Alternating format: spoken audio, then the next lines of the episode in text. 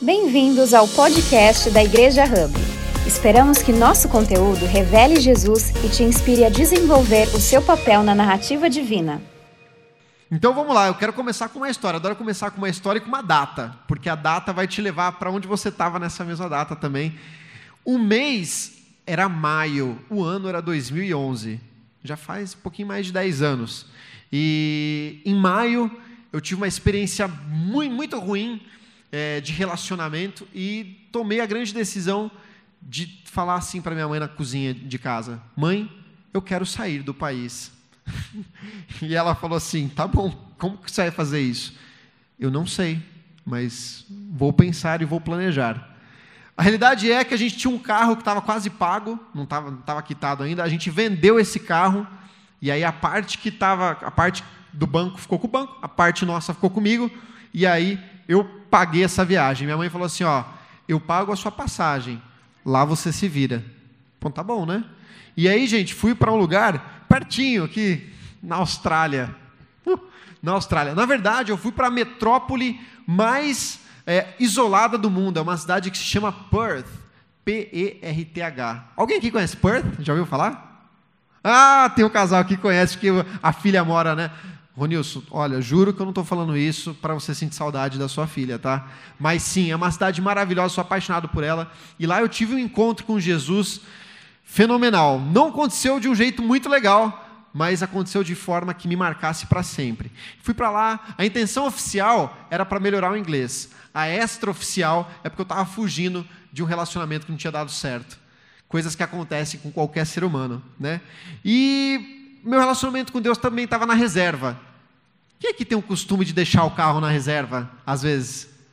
Olha que interessante. Aqui que vão se revelando, né? Aí quando está piscando, não, não. Quando está piscando, ele tem uns 40 quilômetros. Vai tranquilo. Meu Deus do céu, faz isso não. Eu, eu, já, eu, quando já tem três pauzinhos, já falo assim, amor, precisamos abastecer. Eu sou o rei da segurança. Ou quero ser, né? Mas, gente, meu relacionamento com Deus já estava um pouco na reserva, depois de 12 anos. Eu, eu, eu, comecei meu relacionamento com Deus em 99, ano de 1999. 2011 eu já estava indo por aí, sabe? Eu já, já não via muito sentido. Não em Deus, eu amava Jesus, continuava amando Ele. Mas domingo após domingo na igreja já não, não tava, eu já não me sentia conectado. Estava uma situação bem, bem ruim, bem apática com Deus. E eu quero te perguntar, você já se sentiu assim também? Desconectado com Cristo?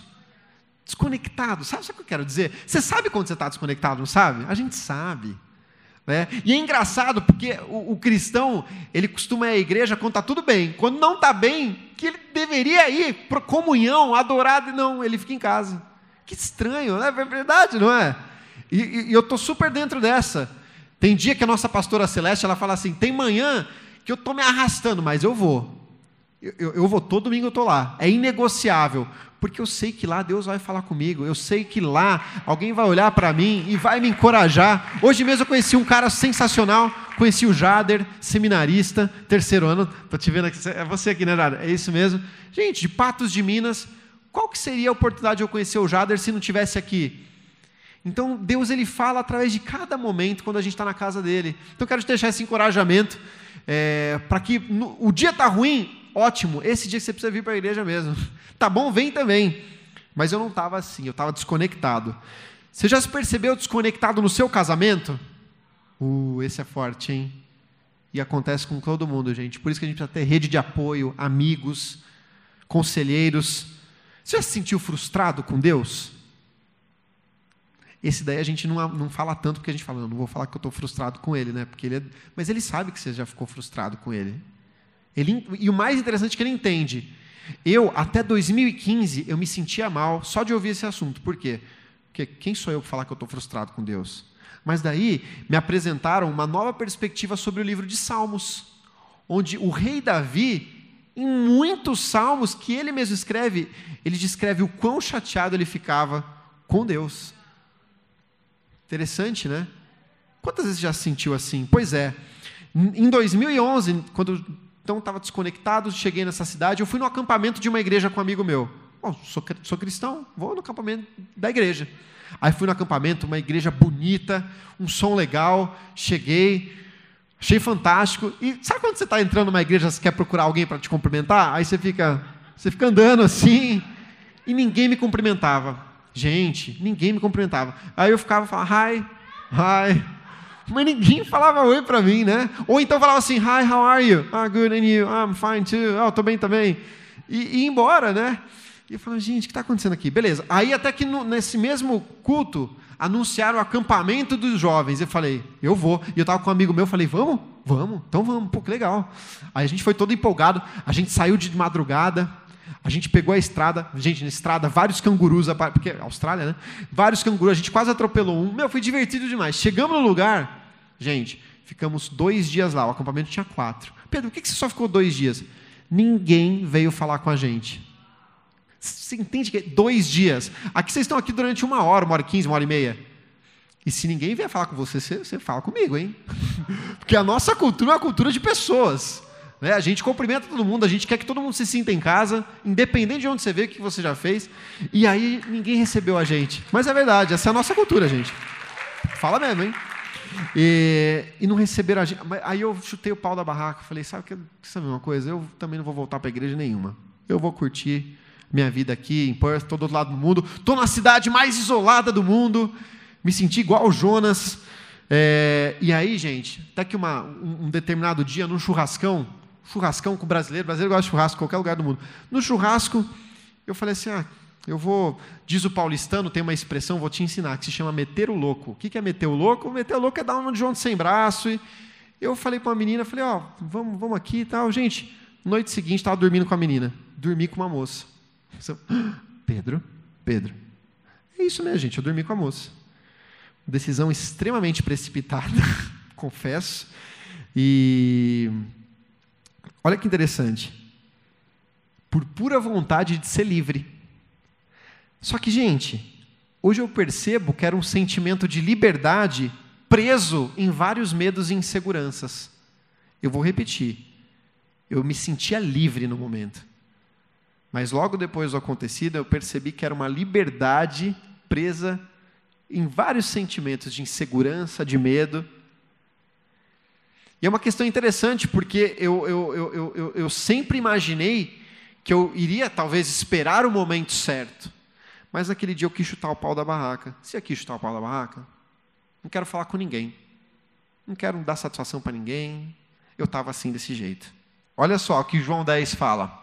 Eu sou a porta. Quem entrar por mim será salvo. Poderá entrar e sair e achará comida.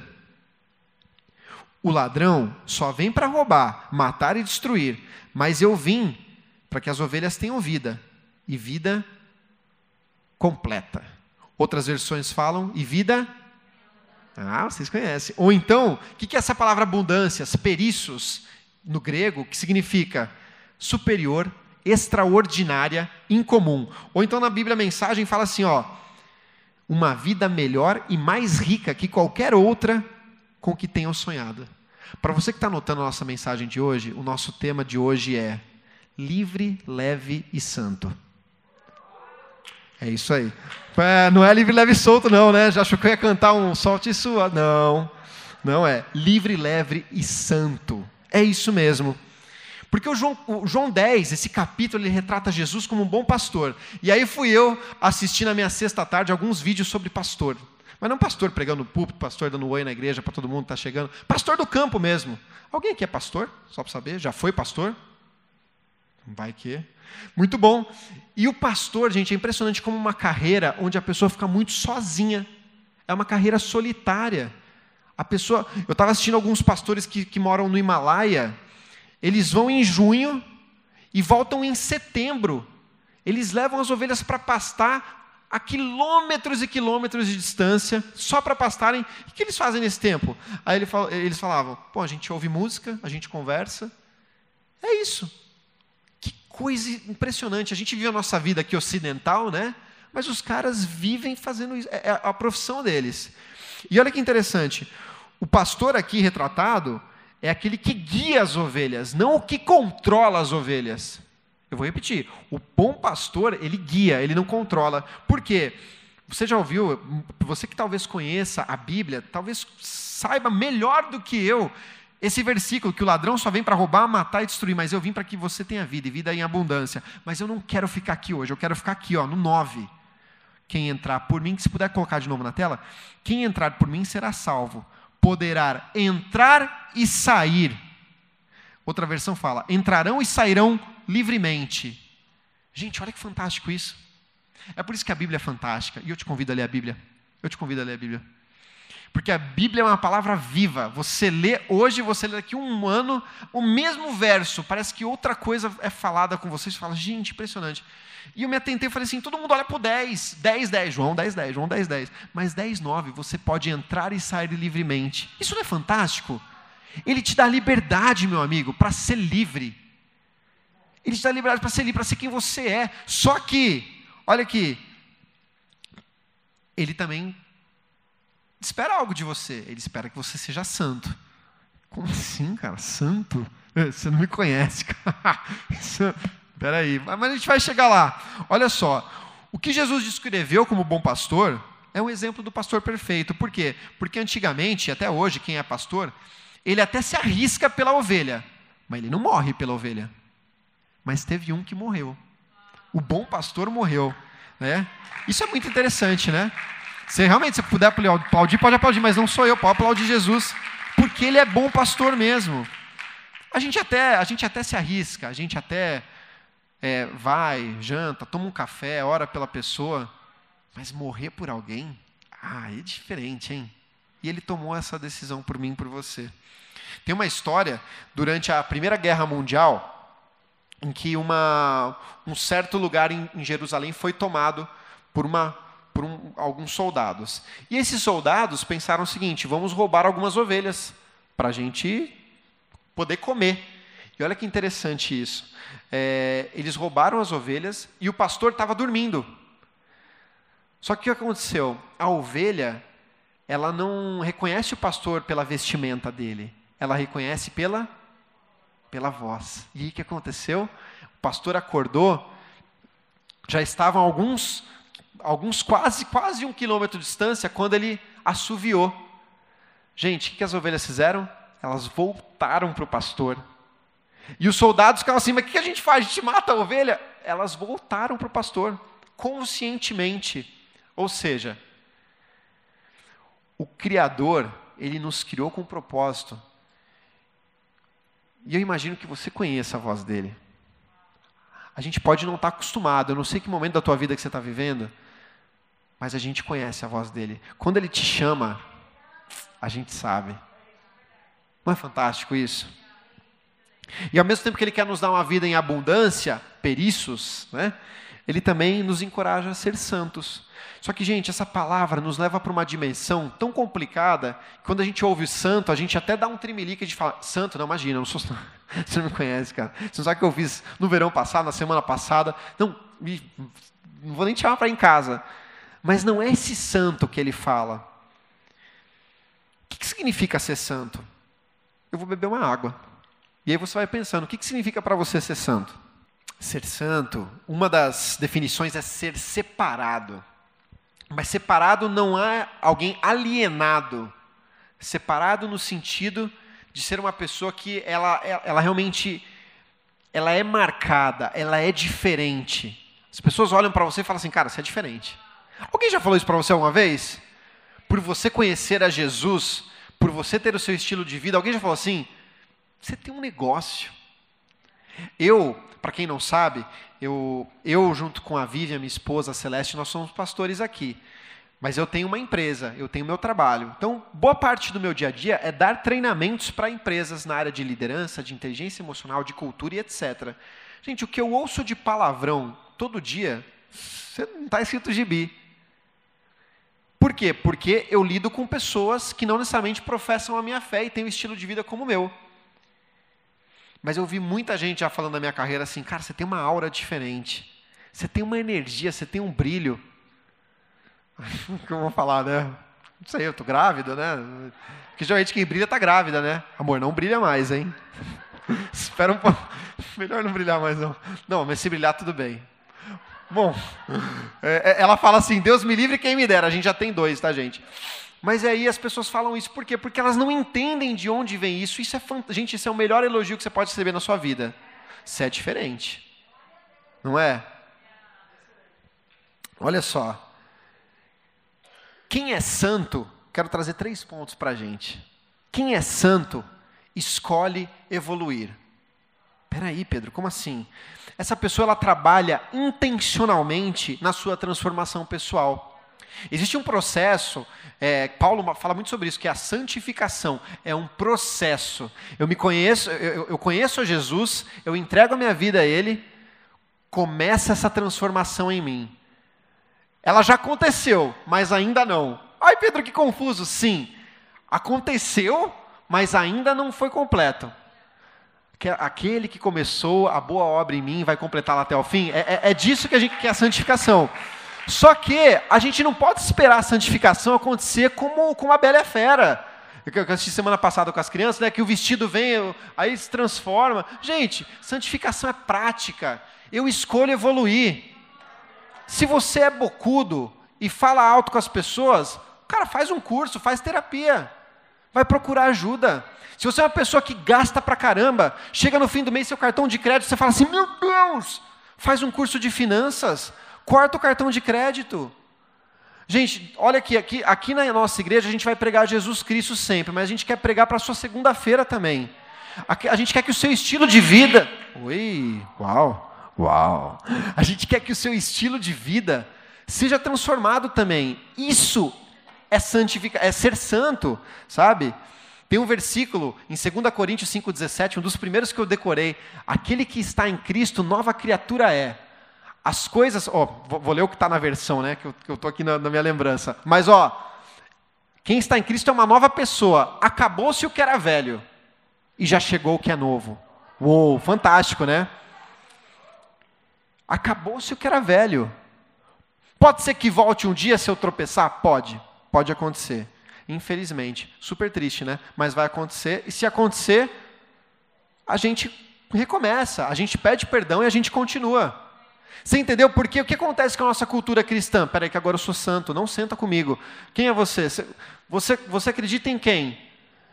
Não, não, você não acredita na mesma coisa que eu. Você não fala como eu. Tá, mas você... E, e como que a gente faz? Aí eu não me misturo porque a gente ainda não, não, não foi completado isso.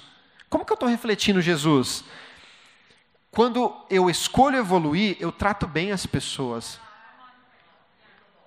Eu aprendo a gerenciar as minhas emoções. Eu estou tendo curso prático.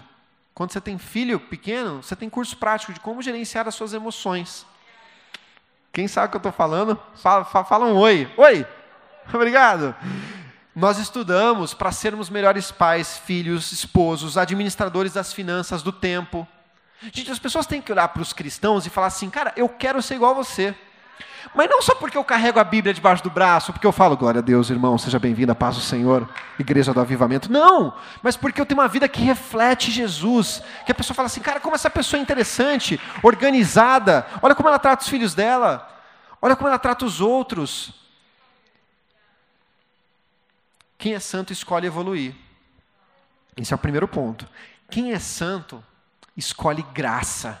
Escolhe graça.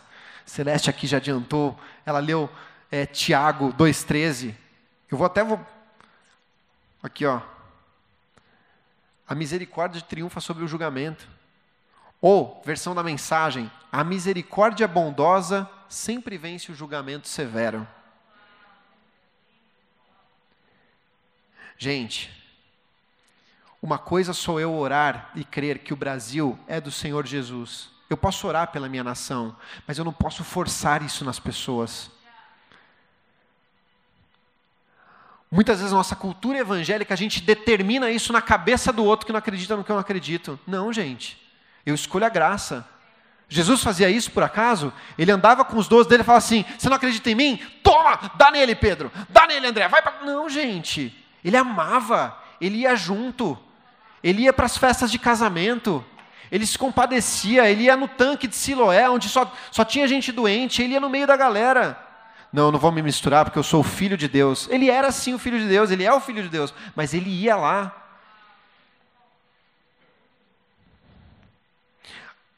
A, santidade não é uma atitude de hipocrisia onde eu me sinto ou me acho maior e melhor do que você porque eu conheço a Bíblia há muito tempo, porque eu vou na igreja desde 1987. Quem é você? Você é novo convertido? Tem muita coisa para acontecer ainda. Não! Não, não, não existe essa atitude com quem é santo. João 8, 9 a 11 diz assim: Quando ouviram isso, todos foram embora, um por um começando pelos mais velhos. Ficaram só Jesus e a mulher. Que mulher é essa, Pedro? Uma mulher que havia adulterado. Jesus é mulher e ela continua ali, de pé. Então Jesus endireitou, endireitou o corpo e disse: Mulher, onde estão eles? Não ficou ninguém para condenar você? Ninguém, Senhor, respondeu ela. Jesus disse: Pois eu também não condeno você. Vai, não peques mais. Ô, gente, a gente lê isso. Quem, quem conhece a Bíblia, quem está aqui já conhece a Bíblia há muito tempo. Pô, a gente já lê isso aqui há tanto tempo, gente. Vamos transformar isso em vida, por favor. Porque Jesus, ele poderia muito bem falar assim: ninguém te condenou, mas eu posso te condenar, porque eu sou filho de Deus, todo-poderoso, justo, santo. Vamos lá? Não. Eu tampouco te condeno. Se você não conhece a Bíblia, que bom que você está aqui hoje. Que bom que você está. Seja muito bem-vindo. Porque é dessa realidade que eu quero trazer para você. Se você achou o crente a sua vida toda chato pra caramba, que pena. Eu te peço desculpas por isso. Não era para ser assim. Era para você conhecer o crente e falar assim: meu, que cara legal. Que cara bacana, quero andar com ele. A santidade, gente, não é quando, quando você entra na igreja e fala assim: piercing, tatuagem, fuma, bebe, vamos lá, quero fazer uma. Gente, que isso? A gente tem o Espírito Santo dentro de nós. Quando Jesus ele ascendeu aos céus, ele falou assim: Olha, eu vou deixar o consolador com vocês. A igreja não, é, não está aqui, não existe para controlar as pessoas. A igreja está aqui para ser comunidade para você, para ser um com você, para refletir Jesus, para mudar a sociedade. Ninguém precisa ser controlado, gente. Ninguém precisa ser controlado, nem as nossas crianças precisam ser controladas. Elas vão conhecer Jesus também, no tempo delas, do jeito delas, no momento delas. Espero eu, em nome de Jesus eu oro. é o meu oração todos os dias, né? Mas não, gente, muitos de nós crescemos no, num ambiente cristão onde era assim, onde era pesado, onde era denso, onde eu tinha que fazer isso, eu tinha que andar daquele jeito. Mas a longo prazo destruiu a vida de tanta gente, por quê? Porque era na base do controle, era na base do porque é assim que funciona. Não, gente. Esse não é o Jesus que eu conheço, não. Ele é justo. Ele, ele nos pede para ser santos, mas ele é gracioso. E eu quero te fazer essa pergunta: por que, que muita gente se incomoda com o cristão? Isso me deixa tão incomodado, sabia? Isso me deixa muito incomodado. Porque, na verdade, se a gente for incomodar, a gente pode incomodar por outros motivos, mas não por controlar as pessoas, mas não por dizer que as pessoas estão, ó, oh, você está errado. E você não conhece Jesus? Cara, você precisa mudar a sua religião, porque vem comigo, que senão você vai. Vai para onde? Quem sou eu para dar essa, essa notícia de que a pessoa não vai para o céu? Eu estou ali para amá-la, para ser amigo dele, para ser parceiro dele. Nunca contei isso para vocês, né? mas quando eu tinha 15 anos de idade, eu estava numa escola aqui em Campinas, chama ETCAP. Inclusive, fica uns 10 minutos para cá. Continuando para cá. Meu apelido nos três anos do ensino médio era pastor, inclusive. Nunca pedi para ser chamado de pastor, tá, gente? Nunca cheguei e falei assim, me chama de pastor. Me chamaram de pastor porque a gente começou um grupo de estudo bíblico, e aí foi crescendo, e foi crescendo. Tinha um dia que já éramos 50 daquele grupo de estudo bíblico. O diretor chamava, chamava a gente, às vezes tinha alguma reunião com todos os alunos, o diretor falava assim: Pastor, vem cá, vem orar por nós aqui. Falei, Beleza, eu vou. Isso era muito legal. Por outro lado, também, o pessoal ficava de olho. Né? Mas algo que deixava o pessoal com a cabeça assim, eles ficavam. Eles não entendiam era que, muitas vezes, eu estava jogando bola e tinham amigos meus fumando um beck, um beck fumando maconha. E eu estava perto deles. E muitos deles ficavam assim, gente, como que pode, cara, você está aqui com a gente fumando uma? Eu falo assim, cara, a vida é sua, fuma o que você quiser. Eu sou seu amigo. Mas isso para mim era tão natural, ninguém me ensinou a falar isso. Mas hoje eu vejo que, assim, o que, que Jesus faria? Sai! Não, gente. Jesus andaria com o cara fumando o beck dele. Eu tenho certeza.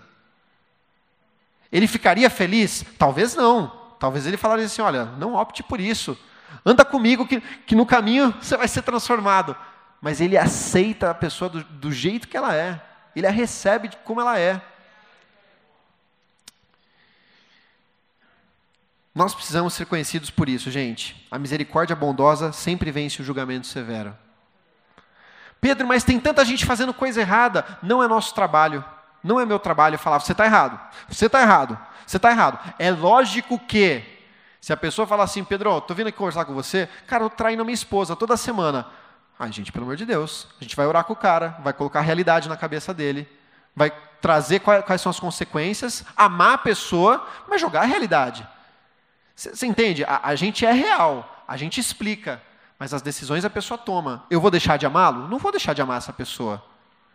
Mas muitas vezes a gente, os cristãos, a gente tem essa dificuldade. Daí eu não te amo mais. Aí eu te escanteio. Você não pertence mais aqui. A gente talvez não fale isso para a pessoa. Só que a gente vai colocando a pessoa de lado, né? E vai escanteando, e vai escanteando. Até que essa pessoa nunca mais vai querer saber de Jesus, de Deus. A culpa é de Jesus? Não. É o homem. Já, já, alguém, não precisa levantar a mão não, mas você conhece alguém que já saiu da igreja? E, e você perguntou, por que, que saiu da igreja?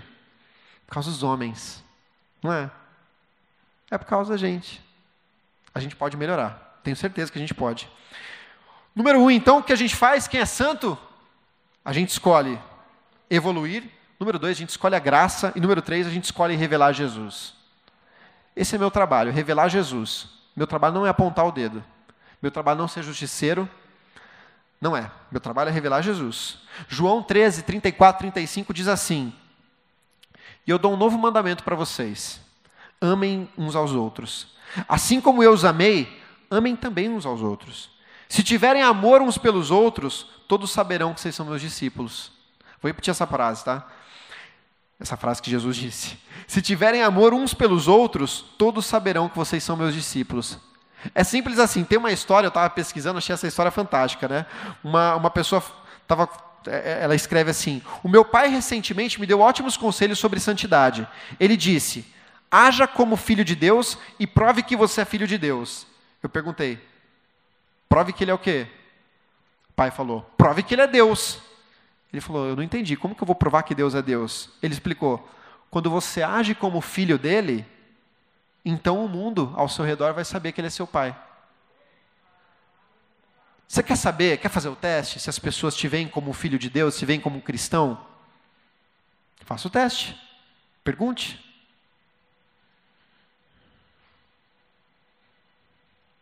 Porque o filho de Deus, ele age como filho de Deus. Está nas suas atitudes, está na sua fala, está no seu jeito. Se a gente começasse a olhar a santidade dessa forma, gente, ia ficar algo muito mais tangível do que algo assim. Porque muito cristão se sente muito mal, por quê? Porque eu estou longe de ser santo. Vai demorar para eu ser santo. É lógico, a gente vê santo como perfeito, como que engrossa a voz para falar de Deus. Não. Quando a gente vê santidade desse jeito, realmente vai ficar muito difícil mesmo. Agora, santidade de ser separado é ser alguém que faz a diferença que evolui, que demonstra graça, que revela quem Jesus é. Voltando um pouco para a história lá de 2011, né? Ao contar o que tinha acontecido comigo e com a moça, contei para meus pais, fiz um Skype, Skype medonho, né? Tava, tava triste, tava chateado. Eles não falaram nada, ninguém apontou o dedo para mim, meu pai e minha mãe, mas meu pai falou assim: Eu estou decepcionado com você. Pô, essa palavra é forte, hein? Decepcionado. Poderia falar da outra, né? Pô, tô, tô triste, tô chateado. Pô, mas decepcionado, estou decepcionado com você, ele falou. E dois dias depois da decepção dele, né? Gente, a moça falou que ela quase que, que assim, que ela tinha feito um teste, que ela estava grávida. Aí, só que ela, ela esperou muito tempo para falar assim, mas depois deu negativo. Só que entre falar que ela achou que tinha ficado porque tinha ficado negativo, ela deu uns três minutos. Não sei por que ela fez isso, mas eu quase morri do coração. Hoje era para eu ter um filho de 10 anos de idade, né? Mas a questão é, ela não estava grávida. Graças a Deus. E aí, isso foi um alarme falso da menina, né? Mas na verdade, para mim, foi um alarme muito verdadeiro de que eu estava preso. de que eu estava preso na, em uma suposta liberdade. Isso foi muito marcante para mim. Eu gosto muito de um, de, de, um, de um teólogo que ele diz o seguinte, que a santidade ela pode ser tida como a expressão de um coração quebrantado, totalmente entregue a Deus, mesmo longe da perfeição. É a consciência de que Jesus está em mim, pois ele veio a mim, se revelou a mim e transformou a minha vida. Eu vou ler isso de novo enquanto a banda sobe, por favor. Santidade é a consciência de que Jesus está em mim, pois ele veio a mim, se revelou a mim e mudou, mudou a minha vida. É impossível ele se revelar a você e a sua vida não mudar. Ela vai mudar da água para o vinho? Pode ser que sim, mas pode ser que leve um tempo. Quer um exemplo? Judas. Judas foi transformado, acredito eu. Ele andou com Jesus três anos, mas olha o que Judas fez: traiu o filho do homem. Por quê? Ainda não estava completo nele. Ele ainda tinha resquícios. Pedro, gente, Pedro, Pedro pescador. Alguns teólogos dizem que ele era, que ele era trambiqueiro. Ele fazia questões ilegais com a pesca dele. Não era flor que se cheire. Gente, você acha que Jesus chamou 12 pessoas prontas? Nós não estamos prontos, mas mesmo assim ele nos chama. Aí eu queria te fazer essa pergunta: você gostaria de conhecer esse Jesus que nos ama como somos e que nos aperfeiçoa todo dia? Porque esse Jesus, gente, é o Jesus que eu conheço. E é o Jesus que pode, que pode, que está mudando a nossa sociedade. Só que olha que legal, ele quer contar comigo e com você para mudar isso. Ele conta com a gente. Eu fico muito feliz em ter vocês dois aqui comigo. São seminaristas, vocês estão dando quatro, cinco, seis anos da vida de vocês. Eu também sou seminarista. Acho que eu vou ser a vida inteira seminarista. Não é, cara? Quanto mais a gente estuda, né? Por quê? Porque a gente entende que, que, que, a gente faz isso junto, é uma parceria, ele nos chama, olha que fantástico isso. Você pode fazer isso do seu jeito, com a sua profissão, como gestor comercial, como advogado, como pai, dono de casa, como mãe, dona de casa, como vendedor, como desempregado. Todos nós podemos fazer isso. Se você é essa pessoa que já conhece Jesus há muito tempo, mas quer ser santo, dessa forma que a gente conversou hoje, eu queria te convidar a levantar sua mão. Muito bom, vejo várias mãos levantadas, excelente. Eu também sou essa pessoa, sem dúvidas. Eu quero tomar responsabilidade e ser transformado cada dia. Eu quero todos os dias demonstrar graça, graça ao invés de julgamento. O mundo está carregado de julgamento hoje, está carregado de opinião e eu quero ser diferença, quero ser graça e eu quero revelar Jesus. Pai, nesse momento eu oro por cada mão levantada. Eu oro por cada pessoa aqui que realmente quer se conectar com o Senhor de forma verdadeira, de forma profunda, de forma que ela seja santa, mas não santo santarrão, o santo que é diferente de todo mundo, que é melhor do que todo mundo, mas o santo que, que acolhe, o santo que é gracioso, o santo que revela Jesus Cristo todos os dias, em nome de Jesus, em nome de Jesus. Obrigada por ouvir a mais um podcast da Igreja Hub. Nos siga nas redes sociais para ficar por dentro de todas as novidades.